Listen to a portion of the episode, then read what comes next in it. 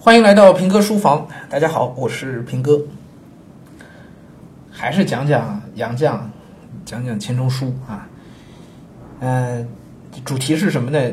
主题叫“万般皆下品，唯有读书高”。我知道这话说出来啊，一定会有人反对，这是属于挺招骂的话啊，政治不正确是吧？我们现在一般都讲这个，呃，出路千条万条，每个人在社会上都能找到自己的位置，凭什么就只有读书才是最高的一条路呢？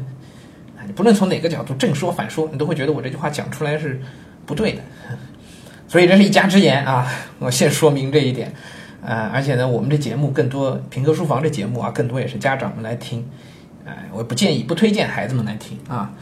可是我还是想跟家长聊聊这句话：“万般皆下品，唯有读书高。”因为昨天我们正聊到这个事儿，说钱钟书当时这帮朋友里头就一起留学的，还不能叫朋友了，同学啊，身边认识的人、熟悉的人，嗯、随着时间的流逝，这些人通通都灰飞烟灭了。啊当然，钱钟书自己也灰飞烟灭了，是吧？可是他留下东西来了，他留下东西来啊。剩下那些所谓情商很高的人呢，没有留下什么东西来，对吧？他们的差别在哪里？你说这些人读书好像也不错哎，在我理解当中啊，这个差别是在于他们可能把读书当成一个谋生的手段，或者是利益的交换啊，就是所谓的学好文武艺，授予帝王家，用我自己的能耐换取一些现实的利益。他们根本他们真正去关注的东西是什么？根本上说是现实的利益。这就所谓的情商高嘛，对不对？所谓很多时候啊，讲情商高，情商高啊，就是说我能不能换来现实的好处？觉得能换来现实好处的人，就叫情商高。好像我们现在大部分都是这么理解，所以现在讲情商高这个话，是很容易走向所谓的精致的利己主义者这样的这样的一面的啊。那真正意义上的情商高是什么呢？是让别人舒服。让别人舒服啊！但我们现在实际生活当中的所谓情商高，往往是通过让别人舒服来获得自己的利益，这里头有差别啊。那么暂且就说这些人就叫情商高，因为他们是为了要去获得现实的利益，所以他们其实牺牲牺牲了很多，或者说是主动的放弃了很多不能换来现实利益的东西和做法。但是那些真正读书的人，比如说像钱钟书，那所谓做学问的人啊，或者说是我们前两讲前前两天提到过的，像复旦的陈振宏教授，在那段那个《史记》那个节目最后一段所讲的，我们唯一我们需要做的事情就是静下心来读书，等待。啊，这是完全没有功利色彩的事情。就这个读书不是为了考试，这个读书不是为了所谓的这个授予帝王家，这个读书就是出于自己内心、发自内心的想要去，可能是了解这个世界，可能是去了解人性，或者就是仅仅是为了获得自己内心的某种满足、某种沉静的感觉。我说的万般皆下品，唯有读书高，可能是指这个层面的读书。现在都说我们生活在一个太平盛世，太平，那当然是太平。盛世，可能就得看从哪个角度去去理解了。但是不论是在盛世也好，乱世也罢，什么样的事情是能够穿越时代，具备某种恒定的价值的？嗯，我不知道我这个穿越时代有没有说说明白啊？就是有没有哪件事情它可以跨越一百年，我们仍旧发现它是有价值的？因为我们现在生活当中，现代人的生活啊，我们所遇到的东西，我们所接触的那些东西，它都是太短命了。一首歌流行两年，也很不错了，是吧？流行十年，肯定流行不起来了。电视节目、电影，哪怕我们现在在书店里看到的所有的畅销书，再包括我们的职业，我们现在眼前看到的职业，可能都是二十年前没有的，对不对？那这些事情，所有这些东西，包括书、包括电影、包括这样的职业，包括我们所在做的事情，他们都没有，都不具备那种穿越时代的价值。那短短才这么十年、二十年，就已经穿越不了时代了。我我大学刚毕业做的第一份工作叫产品经理，现在各大互联网公司还都有产品经理，但是现在产品经理干的活跟我们当时已经完全不能同日而语了。啊，这个行业，互联网这行业已经被越来越细分的拆解开来，有运营、有技术、有有有产品经理等等等，它只是变成一个螺丝钉。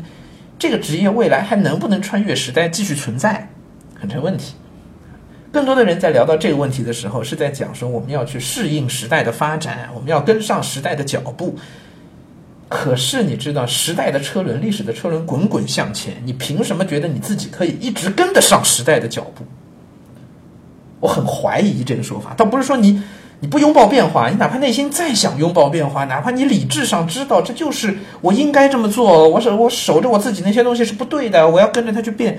可是你会有很多很多的限制。互联网行业现在有所谓的三十五岁的现象，就三十五岁以后你就没有办法获得一席之地，要裁员首先裁你，对不对？你还怎么去穿越时代？你的知识结构、你的体力、你的生活、你的家庭等等等等，都有可能成为你在事业上更进一步的一个拖累。你穿越不了时代，对不起，完蛋，你就会成为这个时代的牺牲品。就我们之前讲的，你会被历史的车轮哗碾过去一遍，一抬头发现历史在倒车。这么多东西，它都穿越不了时代。那么我们如果放眼一百年、两百年去看，那个可能是我们读读历史的、学历史的价值真正价值所在啊！就真的倒回头去看，你会发现几千年的历史当中，有没有什么东西它是可以一直贯穿下来，它是真正可以穿越这个时代的？有吗？也许我们读一本《史记》，读中国的历史，你会发现权力 那是贯穿始终的，对不对？没错。在一个权力结构的社会当中，权力自然贯穿始终。在任何一个年代，拥有权力都可以让你在拥有权力的时候生活的更好。但是对普罗大众来说呢，还有没有一些什么东西是可以穿越时代，让你在里头能够找到自己，能够有一个相对安定的生活的呢？我觉得是读书。不论有没有科举考试，没有科举考试的时候，照样有那么多人读书。你看看李斯，法家，他是怎么能够一步一步到位极人臣的？他也是靠读书。他跟韩非子是同学，他也仔细的读过韩非子。你看老子，你看孔子，你看所有那些在历史上能够留下名字来，或者说哪怕没有留下多大的名声，至少他在当时能够做出一些事情，这样的人有几个是没有读过书的？你应该找不到吧？更不要说在有了科举考试以后，读书这件事情它变成了一个还能够获得现实利益的事情。贯穿几千年的历史，我能发现的，真正穿越时代的，可能就是这两样东西：第一叫权力，第二叫读书。所以为什么我讲万般皆下品，唯有读书高呢？原因可能也就在这里吧。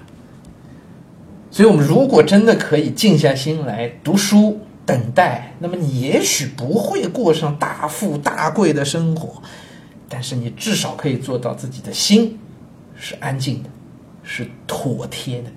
而一个真正能够静下心来读书和等待的人，时代是不会亏待他的。